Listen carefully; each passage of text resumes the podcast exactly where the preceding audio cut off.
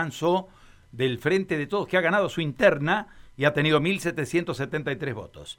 Se han emitido ya en Villa Ocampo prácticamente el 100% de los votos y están todos escrutados. ¿eh? Es final. Bueno, vamos a la unidad móvil. ¿eh? Vamos. Mati.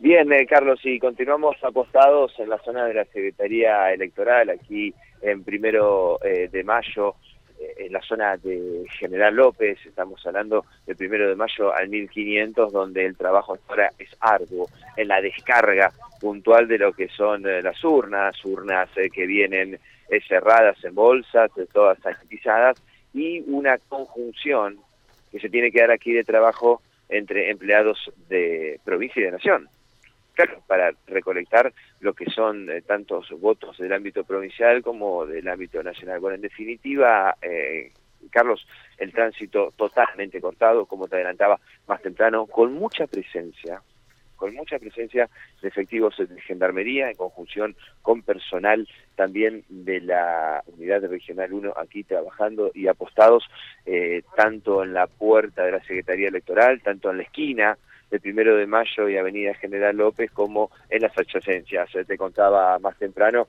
que el tránsito totalmente contado en 9 de julio y 3 de febrero, en 9 de julio y General López, en la zona eh, yendo hacia el norte, en este sector de Monseñor Saspe y primero de mayo, también de 4 de enero y General López y por último también el tránsito cortado en la zona eh, sur de lo que es la legislatura. Bueno, hay que decir que el tránsito está cortado solo para vehículos, los transeúntes, los caminantes, la gente que necesita ir a pie a sus trabajos lo puede hacer, el tránsito no está cortado, las veredas están habilitadas, pero las dificultades se van a dar entonces, repito, para lo que es la zona del tránsito. Así que con paciencia, mucha presencia de efectivos de la policía y de gendarmería en el lugar con eh, lo que es el trabajo que aparentemente, estamos esperando la palabra de Pablo Ayala en este momento, que es la única autoridad eh, autorizada para poder dialogar con la prensa, entender en estos tiempos de pandemia cómo es la descarga de todas estas urnas, eh, que, por, que por lo que vemos tiene alguna dificultad en cuanto al tiempo, en cuanto al orden. Todas las cajas de los camiones, todas las urnas, las cajas de cartón, vienen cerradas en bolsa también bolsines que vienen en, los, eh, en las respectivas bolsas de nylon, todas cerradas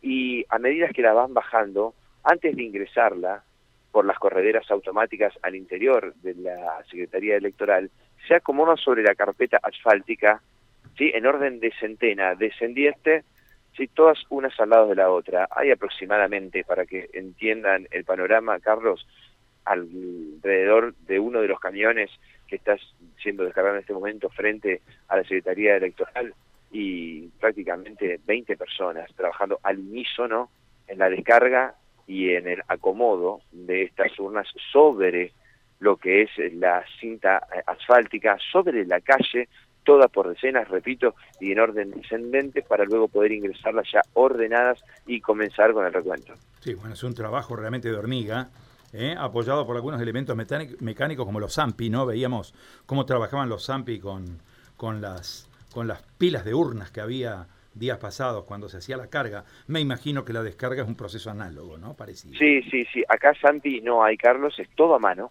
todo a mano. Hay tres empleados eh, mezclados entre personal del, del eh, correo y también personal de la secretaría dentro del camión bajando urnas a otras eh, personas que están en la calle, esas personas se encargan de las urnas, eh, sacarle el nylon de protección, sanitizante, y una vez que estas urnas están sin ese nylon, bueno, van a manos de otras empleadas de la Secretaría que hacen justamente un paso a mano para acomodarla desde la Secretaría en orden, repito, descendiente de decenas hacia eh, calle General López. Eh, la verdad que es un trabajo de hormiga, eh, artesanal y por lo que se observa, por lo que se observa, si este trabajo se va a dar por cada camión que llega y esto se va a volver un poco tedioso. Saca cuenta de que estamos hablando de casi 8.200 urnas, ¿no? Se va a volver complicado, Carlos. Por eso es menester a esta hora tener la palabra de Pablo Ayala para conocer eh, cuál es la metodología, la mecánica de descarga y cómo varía en estos nuevos protocolos y en estos tiempos de pandemia. Bueno, vamos a estar atentos, esperamos, seamos pacientes.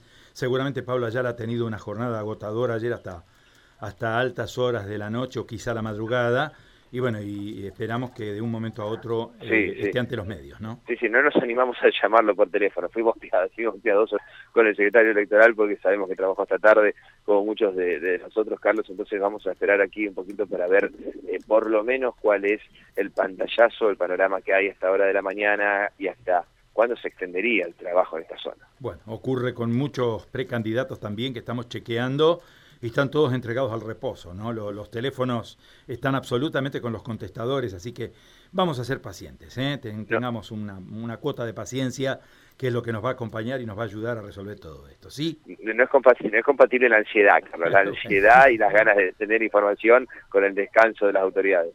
Tranquilo, ¿eh? Un abrazo. Hasta luego. Matías de Filipis, ¿eh? trabajando en las calles de tempranito, ¿eh? muchos de nosotros